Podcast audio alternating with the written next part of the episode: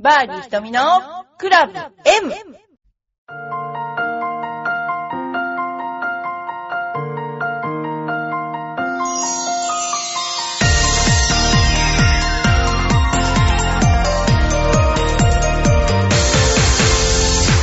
こんにちは。バーディー瞳のクラブ M です。皆さん、いかがお過ごしでしょうか？もう高校野球がすごいかったですね。もう役者で揃いという感じで、もうなんか仕事も手につかなかったんじゃないでしょうか。えー、それではですね、今日もお便りを、えー、っと、お便りじゃなくてゴルフのネタをですね、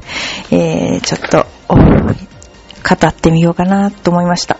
えー、っとですね、えー、昨日練習場でゴルフを悟りました。しかし今日の練習では忘れてしまいました。15年これの繰り返しです。えー、上半身のリラックスの仕方、下半身指導のコツをつかみ、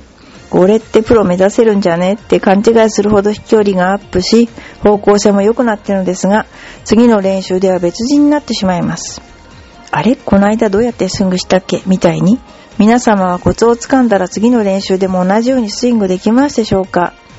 また、掴んだ体の動きを言葉で表現するのは難しく、一応メモは取っているのですが、あまり役に立っていません。えー、っと、これはですね、プロでもみんなそうなんだと思いますよ。あのー、練習グリーンなんかで、まあ人には言わないけど、グリップって緩く持った方がいいんだけどがなんか言ってる。まあそのなんかこれだと思って掴んでも寝ると忘れるって。だから寝ないでなるべくコースへ行くことが大事なんてね、そんなま、冗談みたいな、あの、ことをね、言ってた時がありますけども、でまたですね、自分の体を、もちろんメモ大事ですよね。メモっていうのは、その、ある意味別の、その、モチベーションを高めるとか、その時の何をやったか思い出すとか、そういうのメモ取っとくとすごくいいと思います。で、ゴルフって2つあって、そのロジカルに、これ何やったとか、こここう動いてるっていう風に、あの、思い出したり、それを結局、今後の課題とか、目標を定めるための、えー材料として使うのは、すごくいいんですね。で、それは、えっ、と、スポーツ心理学っていうかな、そういうので言うところの、まあ、自我の部分、要するに、えーでやるものなんですよね。で、それって、必ず必要なんだけども、ただその部分が運動神経の分野にまで、えー顔を出してきて、あの例えばバックスイングここに上げなきゃいけないとか、あのこういう風にしなきゃいけないって言い出しちゃうと、これはまた違ったことになっちゃうんですね。で、なんでかっていうと、その、そっちの方はどっちかっていうと、なんていうか、あんまり、こう、なんて言うんだろう。雑じゃないんだけども、大雑把な自分なんですよね。で、往々にして私たちは、その大雑把な自分で、ものすごく繊細な肉体を評価しようっていう感じになっちゃうわけですね。そうすると、例えば、まあ、あの、なんていうの、方眼紙みたいなのがあったとしたら、え1センチ角の方眼紙と1ミリ角の方眼紙では、全然それはもう、見方が違うわけで、で、どっちかっていうとロジカルな考え方をする方は大きい目の方なんですよね。で、運動神経の方の、もう黙々とやってる自分っていうのは、あれですよね、あの、小さい目の方眼紙になるわけですよね。で、明らかにわかるのは、例えばボールを打つときに構えてから打つっていうのに、あの、これがすごくやっぱり、あの、熟練を感じるところなんですけど、例えば普通の時はあんまり関係ないんですけど、ここ一番みたいになった時に、すごく時間がかかってしまう人っていうのは、多分いると思うんですね。それっていうのは、あのーなんでしょうね。より、えー、ところで打ちたいっていう、よりなんかいいショットをしたいので、いい条件の場所で打つ、いいいい条件、いい雰囲気になったところで打つっていうので、そのいい雰囲気を待ってるんだけど、その待ってる自分が、実はその方眼紙の1センチの目の方で待ってるから、なかなかゴーサインが出ないんですよね。そうすると、結局いつまで経っても、こう、なんていうか体が硬くなってから打つっていうようなことになっちゃうんですね。で、もし運動神経に任せたら、そのゴーサインは、えーさっきの誤差よりかなり手前で起こってくるわけです。だから今打とうという時のその時間がかなり、えー手前、要するに短縮されて起こってくるんですけど、それを自分の自我は信じられないので、ずるずる引き伸ばしちゃうんですけど、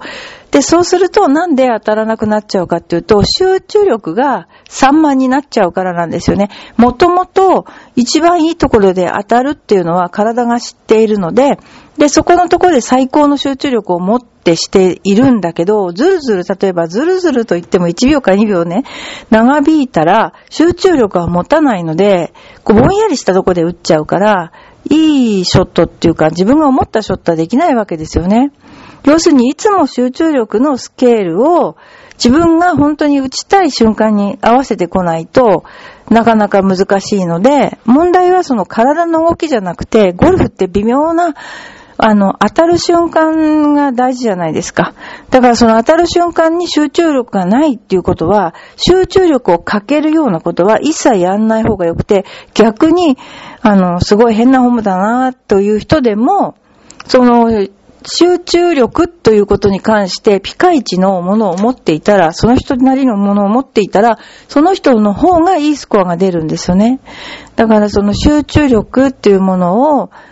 積み重ねながら作っていく。で、その邪魔されないように作っていくっていうのが、すごくね、大事なことなんですね。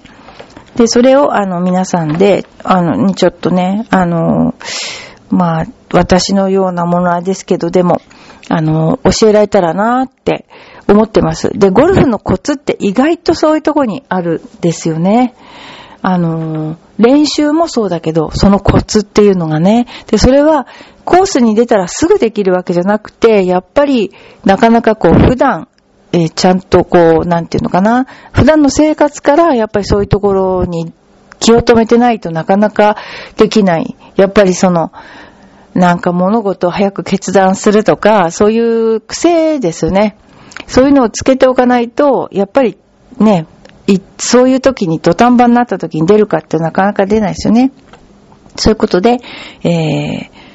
まあ、あの、毎日悟りを開いてる方も、えー、ね、おられるかもしれないけど、でも、プロもみんな何かを悟りたくてやってるんだけど、なかなか悟れないってね、そういうことですよね。はい。それでは、えっ、と、お便りを紹介させていただきたいと思います。えー、またよしさんありがとうございます。いつもありがとうございます。ひとみプロ、こんにちは。島に来てから食事しか娯楽が なく10キロ以上太ってしまいました。実物を見てみたいですね。またよしさんね、写真ね、見たいですね。ところがなぜか太ってからモテ始めました。え？昔はモテるためにダイエットをしていたのに皮肉なことです。デブは意外とモテるんでしょうか？それでは。えーっと、そのデブっていう、っていうのがどのぐらいがデブっていうのかは、ちょっと人によるので、そう、又吉さんがどのぐらい、何センチで何キロって言っていただければ、どれがぐらいがデブ加減かっていうのがわかると思うんですけど、今の現状では、まあ、ふっくらした程度なの、じゃないでしょうか。っていうか、その、やっぱりこうなんだろう、痩せてる人ってギスギス見える時がありますよね。で、もし芸能人みたいに痩せてたら、まあ多分、あれすごいですよね。テレビに見れ、テレビに映って痩せてる人っていうのは半端なく痩せてるわけですよね。あれはまあ頼りがいがないもいいとこですよね。やっぱりある程度しっかりした体でないと、ね、太ってるんじゃないですかな、この多分松吉さんは。だってあの、ほら、みんなあの、生物ですから、やっぱりこう、なんていうのかな、頼りがいのある人のところに行くんじゃないですか。だから私はあんまり太ってる人っていうのは、わこんなこと言ってんのかわかんない。あんま好きじゃなくて、えー、痩せてほしいっていうか、まあ、あんまりその、太ってるにも程があるっていうか、そういうのはやっぱりね、昔からね、あの、で、太ってる人に好かれるっていう、もう、それが面白いことに、私すごく昔痩せてたんですよ。小学校も、中学校もね、ずっと。その時はね、やっぱりね、あの、太ってる人にモテましたよね。ほんと。で、今自分が太っちゃったからね。そうすると、誰にもモテないけど、でもやっぱりか違うんでしょうね。私はだから昔から、すごいなんかね、それ、今でも忘れないけど、そういうことが多かったんですよね。今は全然あの、か弱くないので、関係ないかもしれない。でも、デブじゃないんじゃないのかな。でもね、あんまり10キロ太るっていうのは、体に良くないので、多分食べ、炭水化物食べまくってんじゃないですかね。あとはね、太る原因っていうのはね、食べ物食べるから太るんじゃないんですよ、これは。あの、よくね、サプリメントを飲むから効くとか、えなんか栄養剤飲むから効くとか、ご飯を食べるからとか言ってるけど、それ違うんですね。私はこれは本当に違うと思ってて、えー、私気候をやってるんですけど、気候って太るっていうのは細胞の誤作動って捉えてるんですよ。要はね、なんか、あのー、体の中のエネルギーが足りなくなってくると、あの、太り出すっていうのね。だから、又吉さんが太ったらもしかしたら疲れすぎてんのかもしれないですね、これね。私もね、それを、あの、毎朝気候30分くらいやってるんですけど、それやってから、同じものを同じカロリー食べても太んなくなるっていうね、そういうのありますよね。だからちょっとこれ気をつけて要注意ですね。はい、次。ラジオネームよいこまさん。本当ありがとうございます？ひとみさん、こんにちは。熱中症でお年寄りが数人亡くなるってニュースが、ニュースを知るたびに実家の両親が心配な、あのね、年取ってる人って本当に、あのー、温度が高くなるっていうことがわかんないのね。で、うちの実家でもやっぱり見えるところに寒暖計っていうんですか、それを、あのー、やっておかないと、うっかりね、なんか高い温度でも平気なんですよね。だから心配になりますよね、これ。両親はなぜか堅くなにエアコンを敵視します。昔と違うのに。まあ昔はエアコンってのは贅沢品だったんですからね。母は私が働くことも敵視しています。おかげで長男が実家に行くと汗もが増えるような気がしあるかもね、これね。でもあの、暑すぎも良くないんだけど、汗かからすぎも良くないのでね。話は変わって先日長男と椿山荘へパン作りに行きました。いいですね。へぇ。でも長男は会場を走り回ってばかりほとんど一人で作ってますが、先週送った空気を、クッキーを覚えていただいてね、また送ります。すっごい可愛い。キャラクターのパンで、ライオン、ノージー、ふなっしー、ヤドカリ ヤドカリが可愛いですね、これね。本当にお上手ですね、これ。ねえ。すごいわ。あの、見せてあげる、皆さんに見せられないのはとても残念ですけども、あの、とても力作が ありがとうございます、本当に。あの、ひとみさんはパン作りは経験ありますか？あの、うーん、あると言っちゃあるんですけど、でもね、パン作りって大惨事が起きたことがあって あの、娘たち二人が電子レンジでパンを作るっていうことになって、それでなんか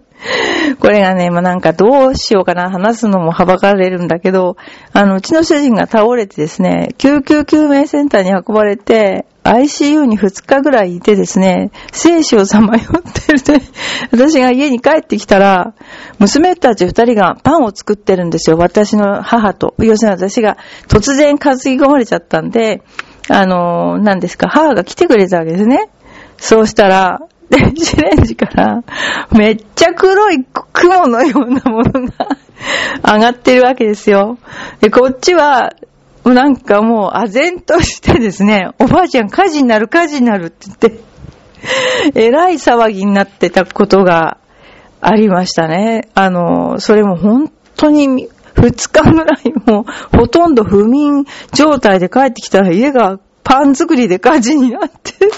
なりそうだったっていうね、そういう笑えない話があります。だからパンを作るのにね、発酵させたり、そういうのって子供がいいのかなと思ってやったりとかしますね。で、パンには、なんだっけ、イーストって入ってるでしょ？で、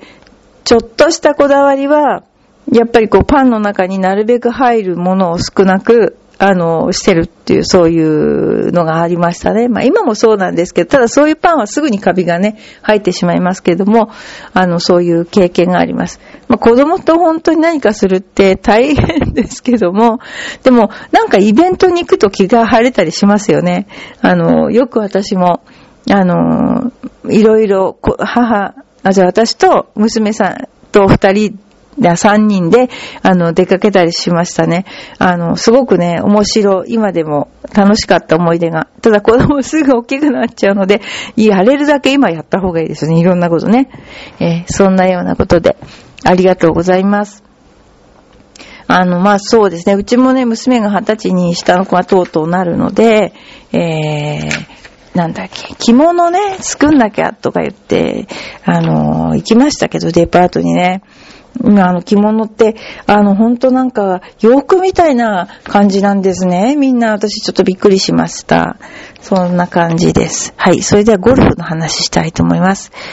えー、例えば、ゴルフの試合でスコアカードに自分のスイングの悪い癖を書いています。ゴルフの試合でね。例えば疲れてくる後半、インの16番あたりの上の欄外に、事前に左の壁注意。なるほど。